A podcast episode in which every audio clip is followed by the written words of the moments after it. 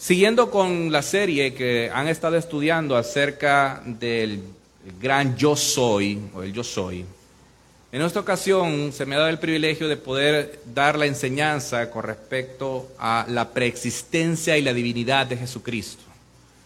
Antes de que Abraham fuese, yo soy. Y este texto es el que se encuentra en el Evangelio de Juan, capítulo 8, versículo del 48 al 59. Quisiera me pudiera acompañar a darle lectura al texto que dice así la palabra del Señor. Contestaron los judíos y le dijeron, ¿no decimos con, con razón que tú eres samaritano y que tienes un demonio? Jesús respondió, yo no tengo ningún demonio, sino que honro a mi Padre y vosotros me deshonráis a mí. Pero yo no busco mi gloria, hay uno que la busca y juzga. En verdad, en verdad os digo que si alguno guarda mi palabra, no verá jamás la muerte. Los judíos le dijeron, ahora sí sabemos que tienes un demonio. Abraham murió y también los profetas. Y tú dices, si alguno guarda mi palabra, no probará jamás la muerte. ¿Eres tú acaso mayor que nuestro padre Abraham que murió? Los profetas también murieron. ¿Quién crees que eres? Jesús respondió, si yo mismo me glorifico, mi gloria no es nada. Es mi Padre el que me glorifica, de quien vosotros decís, Él es nuestro Dios. Y vosotros no le habéis conocido, pero yo le conozco. Y si digo que le conozco, seré, si digo que no le conozco, seré un mentiroso como vosotros. Pero sí le conozco y guardo su palabra. Vuestro padre Abraham se regocijó esperando ver mi día y lo vio y se alegró. Por esto los judíos le dijeron, ¿aún no tienes cincuenta años y has visto a Abraham? Jesús les dijo, en verdad, en verdad os digo, antes que Abraham naciera, yo soy. Entonces tomaron piedras para tirárselas, pero Jesús se ocultó y salió del templo. Si Cristo es Dios, si Jesús es Dios, entonces debe haber sido Dios por siempre, porque Dios es eterno. Si era un mero hombre, entonces no existía antes de su concepción en el vientre de María. Por lo tanto, es importante comprender la preexistencia de Cristo que es revelada en la Escritura. El Evangelio de Juan nos escribe la historia de Jesús en un estilo que es bien único, bien propio, que también incluye eventos bien propios también, únicos. Por ejemplo, el hombre que nace ciego, eh, la resurrección de Lázaro. Eh, y el Evangelio nos proporciona algunas de las enseñanzas también muy apreciadas por Jesús. Por ejemplo, el discurso en el aposento alto. Eh, pero si hay algo que debemos comprender es que Juan destaca la divinidad y la preexistencia de Jesús. Su declaratoria magna, cuando él dice, en el principio era la palabra, presenta a Cristo como el único camino hacia la vida eterna. Y algunos ponen en consideración la afirmación de un teólogo en la historia de la iglesia, Clemente de Alejandría, hace mucho tiempo, que él dice acerca del Evangelio de Juan, que Juan es el Evangelio espiritual. Comprendiendo esto y considerando esto, es importante que mencionemos que el pasaje que abordaremos entra en una división dentro del Evangelio que se considera como el libro de las señales o el libro de los signos. Y es evidente las señales que aparecen ahí. Juan hace a Jesús el tema principal de su Evangelio. Y podríamos decir lo mismo de los otros evangelios también, que son los evangelios sinópticos. Pero en el caso de Juan, nos ofrece una visión única y una visión también convincente de quién es Jesús, que puede considerarse bajo tres puntos específicos. El primero es que Cristo como el único Dios. El segundo, Cristo como el, el portador de la nueva vida. Y tercero, a Cristo como el cumplimiento del Antiguo Testamento. Este pasaje tiene como propósito que nosotros podamos comprender la divinidad eterna de Jesús. El Evangelio de Juan o muestra de manera bastante clara la declaratoria del yo soy. Y usted lo ha podido ver en las enseñanzas anteriores como yo soy la luz, yo soy el pan, eh, en otras más que también van a estudiar. Pero en otros casos que se menciona el yo soy, puede tomarse el sentido también un sentido ordinario, como por ejemplo en Juan 4:26, cuando se menciona que podría significar yo soy el que habla contigo, no dándole una prerrogativa divina. Sin embargo, hay buenas razones para pensar que en otros pasajes del yo soy se refiere directamente a la identidad divina de Jesús. Esto es evidente y precisamente en este pasaje, en el versículo de Juan 8:58, donde Jesús declara, antes de que Abraham fuera, yo soy. Y los judíos recogieron piedras para arrojarle. En el trasfondo del Antiguo Testamento, para estos yo, es posible por las declaraciones que ustedes ya estudiaron en Éxodo 3:14, cuando Dios dice, yo soy el que soy. Debido a esto, y tomando este texto, mi propósito en este sermón es convencerle a usted de que Jesús es Dios eterno, verdadero y dador de vida, en quien se cumple la promesa de salvación y el único que nos revela la gloria del Padre. Para ello he dividido el sermón en tres partes. La primera es que Jesús es dador de vida y la verdad ante las falsas acusaciones en su contra. El segundo es que la gloria divina de Jesús y único revelador del Padre, de Dios Padre. Y el tercero es la promesa de salvación que creyó Abraham y se cumple en Jesús. Vamos a iniciar con el primer punto. Jesús siendo el dador de vida y la verdad ante las falsas acusaciones que venían en su contra. Juan 8, del 48 al 52, dice así. Contestaron los judíos y le dijeron, ¿no decimos con razón que tú eres samaritano y que tienes un demonio? Jesús respondió, yo no tengo ningún demonio, sino que honro a mi Padre, y vosotros me deshonráis a mí. Pero yo no busco mi gloria. Hay uno que la busca y juzga. En verdad, en verdad os digo, que si alguno guarda mi palabra, no verá jamás la muerte. Los judíos le dijeron, ahora sí sabemos que tienes un demonio. Abraham murió y también los profetas.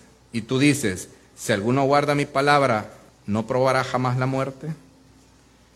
En esta porción, y de hecho en todo el pasaje, capítulo, uno puede notar la lucha que está entre la verdad y la mentira.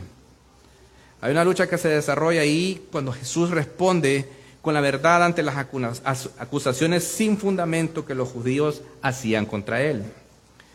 Lo acusaban de blasfemia, diciendo que estaba endemoniado, lo acusaban de mentiroso, cuando e, eran ellos los que estaban arremetiendo contra Jesús.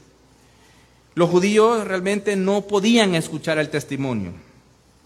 Ese testimonio que Dios, que Jesús mismo estaba dando, es decir, ellos no podían entender las palabras. Él les mostraba la verdad, pero no la podían comprender. No la aceptaban, no la entendían. Y es que el pecado que cada uno de nosotros tiene paraliza lo que se llama nuestros sentidos espirituales.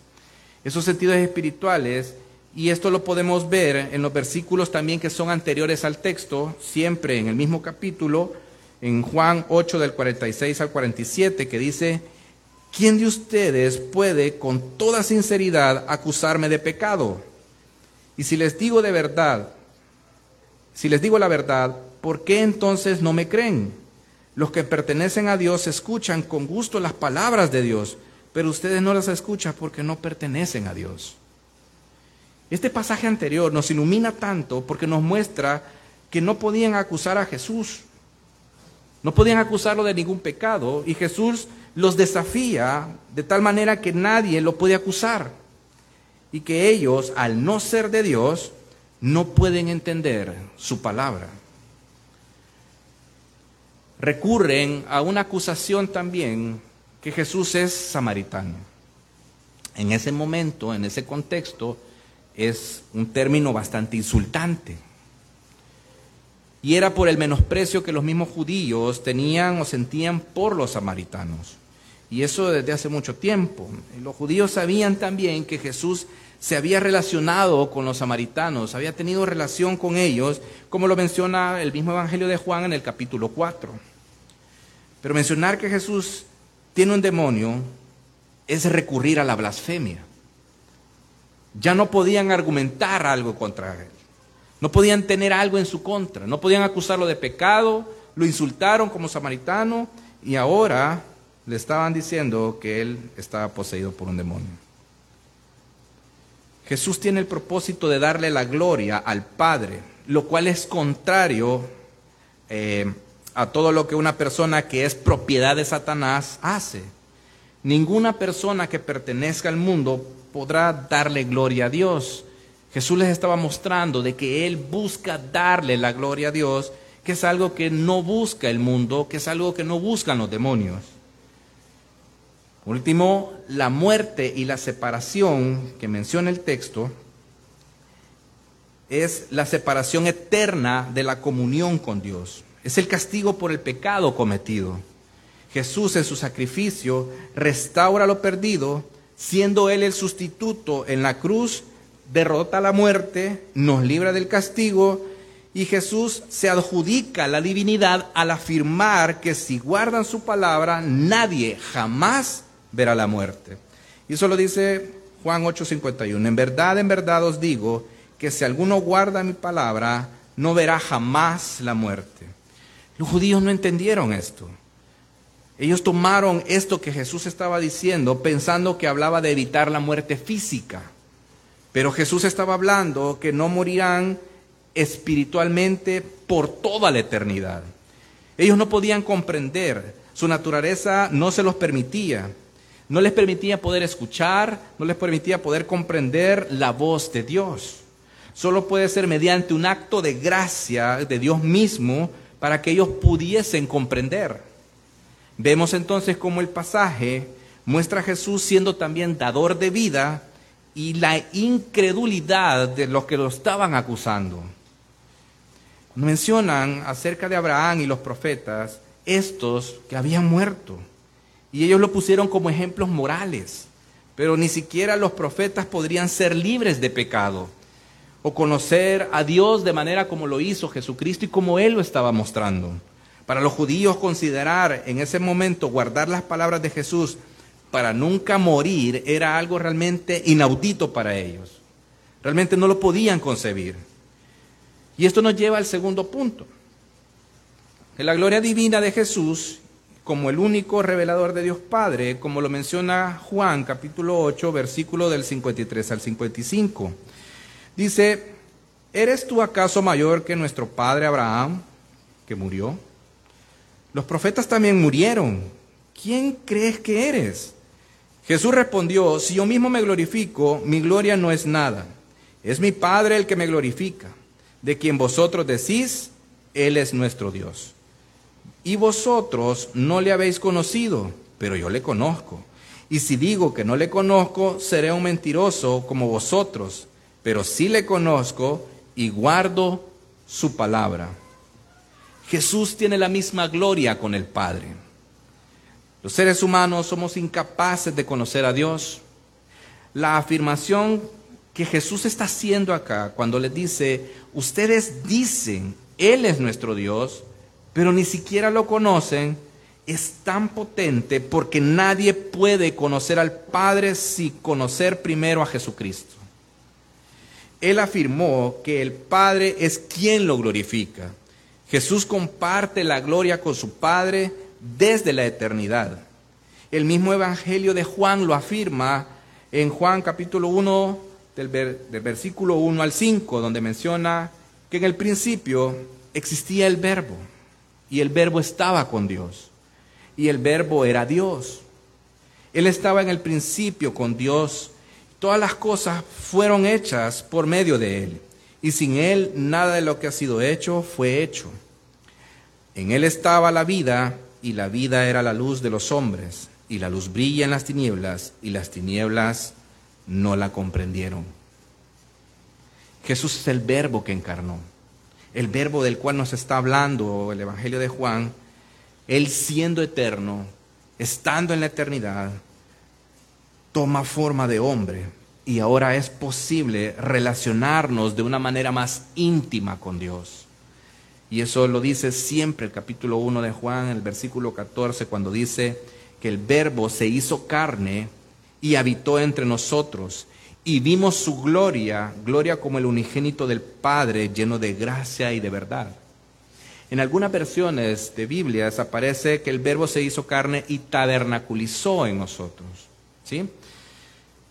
Y esta verdad es rechazada por los judíos. Jesús les afirma que no conocen a Dios porque no le conocen a Él. Podemos conocer a Dios solamente por solus Cristo, solamente por Cristo, porque Él es Dios encarnado. Jesús les afirma su condición que son criaturas mentirosas, que desafían a Dios y tienen una oposición rebelde delante de Él. Jesús también en unos pasajes anteriores ya les había afirmado su condición de pecado y se remonta también a los pasajes posteriores a la creación, mencionando cuando eh, Satanás es una criatura mentirosa y asesino desde el principio.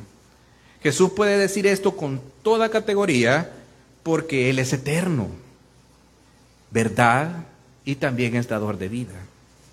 Juan 8, 44 al 45 dice, soy de vuestro padre el diablo y queréis hacer los deseos de vuestro padre. Él fue homicida desde el principio y no se ha mantenido en la verdad porque no hay verdad en él. Cuando habla mentira, habla de su propia naturaleza, porque es mentiroso y el padre de la mentira. Pero porque yo digo la verdad, ¿no me creéis? Jesús no contradice la palabra del Padre, la confirma y la obedece. Satanás la tuerce y la desobedece. Y en este pasaje, el Evangelio de Juan nos enseña que los judíos estaban haciendo lo mismo, siendo ellos descendientes de, de la serpiente que nos enseña Génesis capítulo 3. Y cuando ellos mencionan acerca de Abraham y los profetas, por más grandes que ellos hayan sido, por más que Dios los haya usado en la gran historia redentiva, no pudieron evitar la muerte. Pero Cristo muestra la seguridad que de la obra que Él vino a hacer, al derrotar la muerte y dar vida, es posible en Él. Pero la pregunta que deberíamos de hacer es, ¿Por qué Jesús sí puede?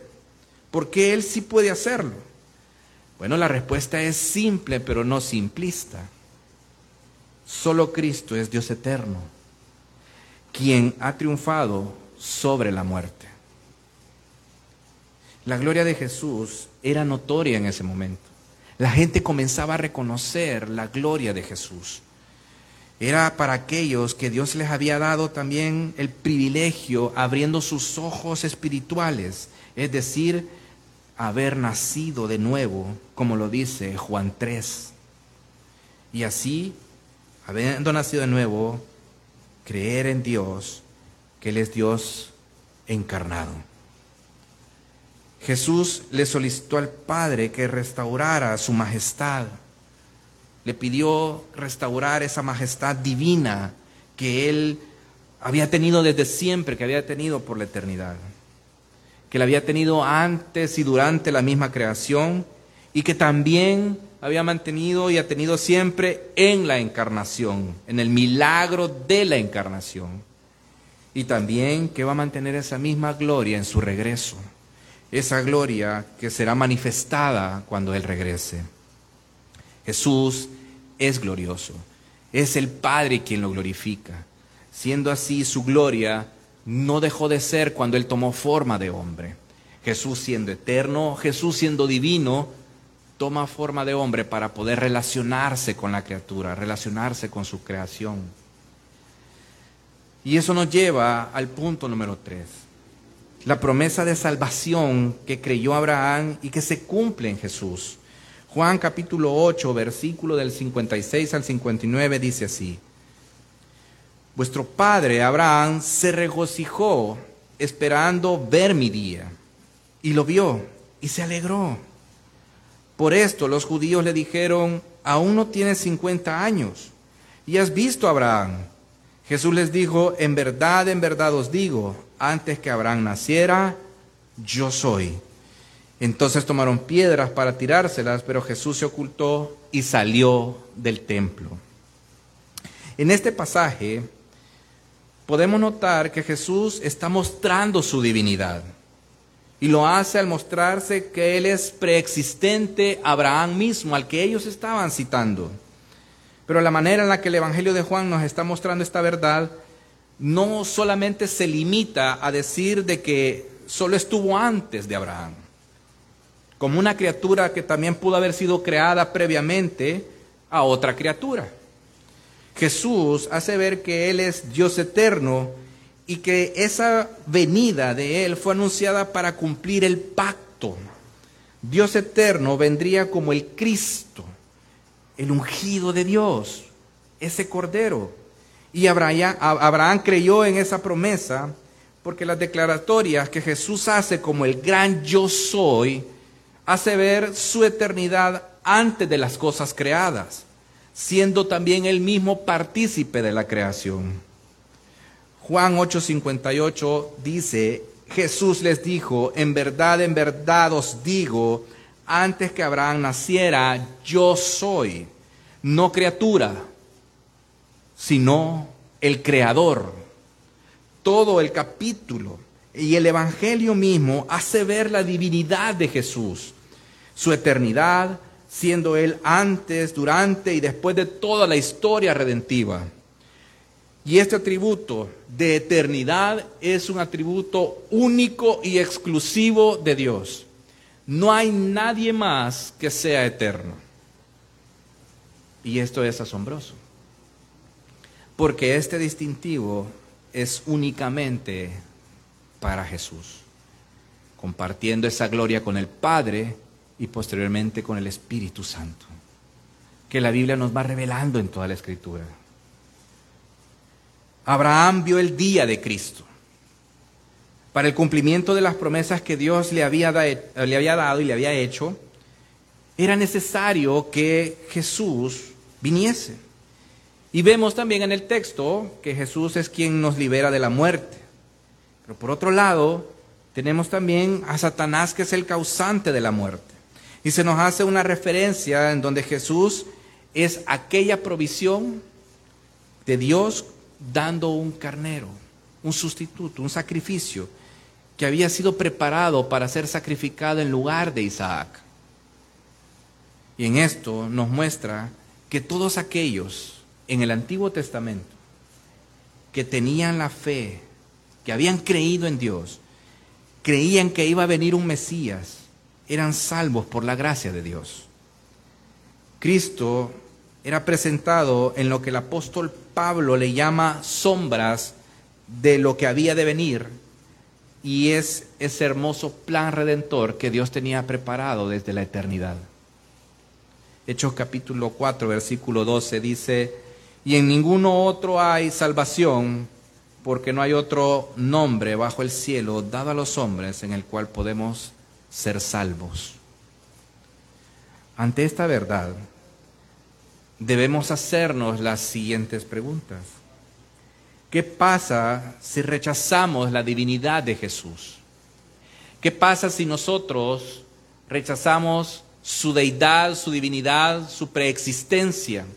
Negar la divinidad de Jesús es no haber creído en el Evangelio.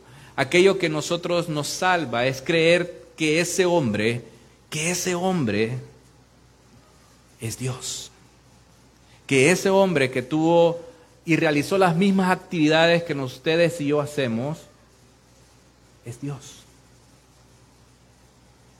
Es el único que tiene la naturaleza divina y la naturaleza humana. Pero, ¿qué pasa si nosotros lo rechazamos?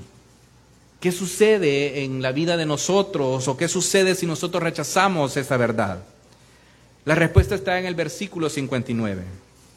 Juan 8:59 dice, entonces tomaron piedras para tirárselas, pero Jesús se ocultó y salió del templo. Rechazar a Jesús, quien es Dios eterno, trae consecuencias graves para la humanidad. Jesús había demostrado en sus palabras de este capítulo su divinidad y su filiación con el Padre Eterno. Esa relación con el Padre Eterno, es decir, Él demostró y Él declaró que Él es Dios mismo. Esto provocó que las personas alrededor, las cuales son de la simiente de la serpiente, buscaran matarlo. Aquellos que descienden de la serpiente antigua buscaran matarlo, buscaran acabar con él, porque era homicida desde el principio. Pero lo que no percibieron fue lo que lo desastroso que era para ellos el estar rechazando a Jesús. El Dios encarnado, el omnipotente Dios creador de todas las cosas, en quien reside la plenitud de la divinidad, quitó su presencia del templo. Dios encarnado quitó su presencia del lugar de adoración para el pueblo. Las consecuencias de esto se muestran constantemente en el Antiguo Testamento.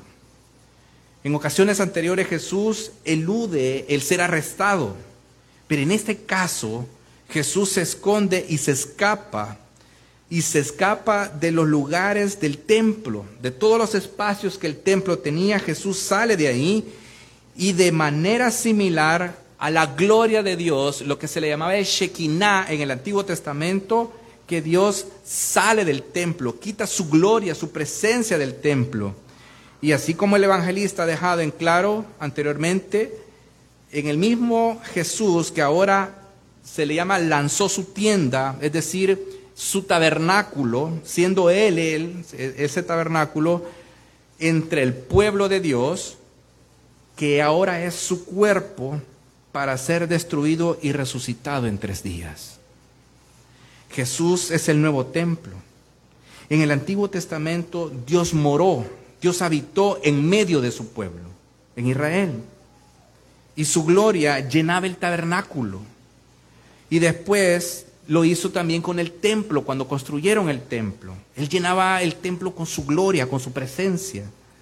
La retirada de la presencia de Jesús de los judíos en este pasaje lo que está haciendo es que está golpeando con una fuerza de juicio tan similar a la eliminación del favor de Dios, parecido a lo que hizo con el rey Saúl.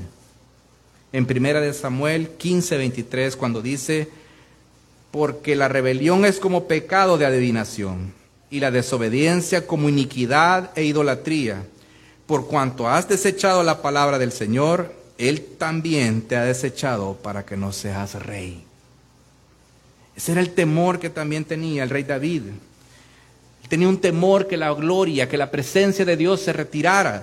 En el Salmo 51.11 dice, no me eches de tu presencia y no quites de mí tu Santo Espíritu.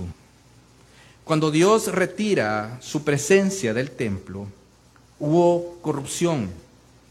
Cuando abandonó a los reyes en el Antiguo Testamento, aquellos que se fueron en pos de otros dioses, hubo corrupción. Cuando Dios apartó su presencia de Saúl y otros más que tuvieron una vida al final de calamidad, fue porque Dios se retiró. En este pasaje vemos lo peor que le pudo haber pasado al pueblo en ese momento. Dios se retiró, quitó su presencia del lugar de adoración. Pero ¿cómo podemos aplicar esto a nuestra vida? ¿Cómo podemos llevar este pasaje a lo que nosotros vivimos diariamente? Bueno, primero, no rechacemos a Dios como el centro de nuestra adoración. Él debe de estar en el centro de la, de la, adoración de la vida de cada uno de nosotros, de nuestra casa.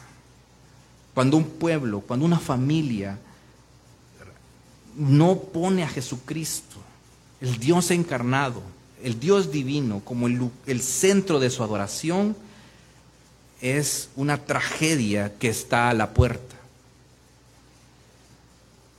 No busquen adorar otros dioses, dioses que no son dioses, dioses los cuales son falsos.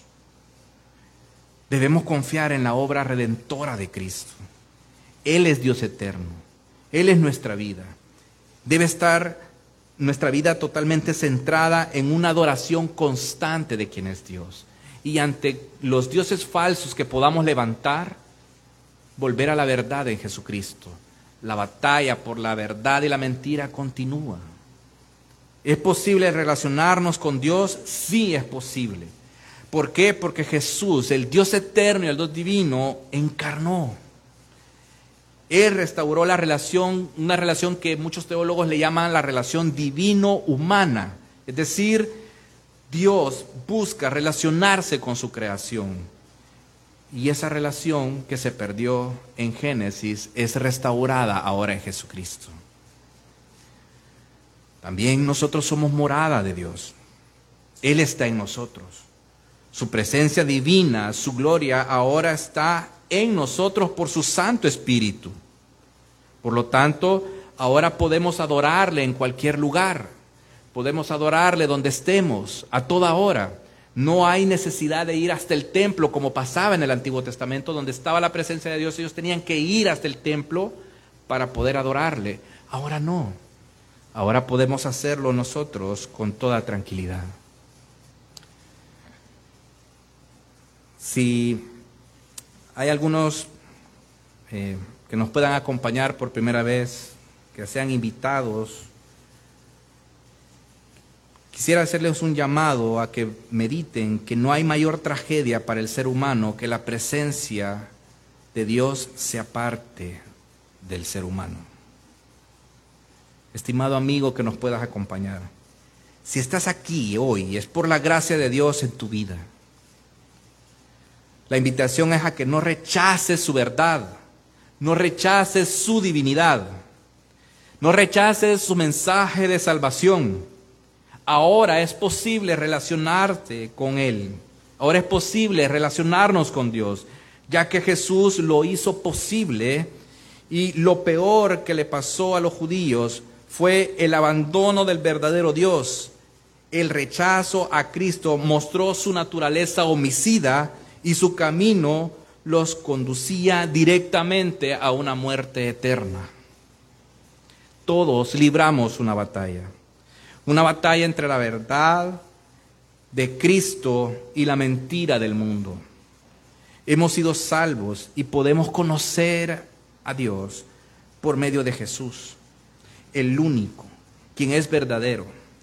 La ausencia de Jesucristo, el Dios divino, eterno, encarnado, su ausencia en nuestra vida va a ser llena de pecado y corrupción. Por lo tanto, mi invitación esta mañana es que glorifiquemos en una búsqueda constante a Dios por medio de las escrituras que nos revelan a Jesucristo. Y cuando contemplemos el rostro de Cristo, podamos conocer a, Dios mismo y podamos adorarle como Dios eterno.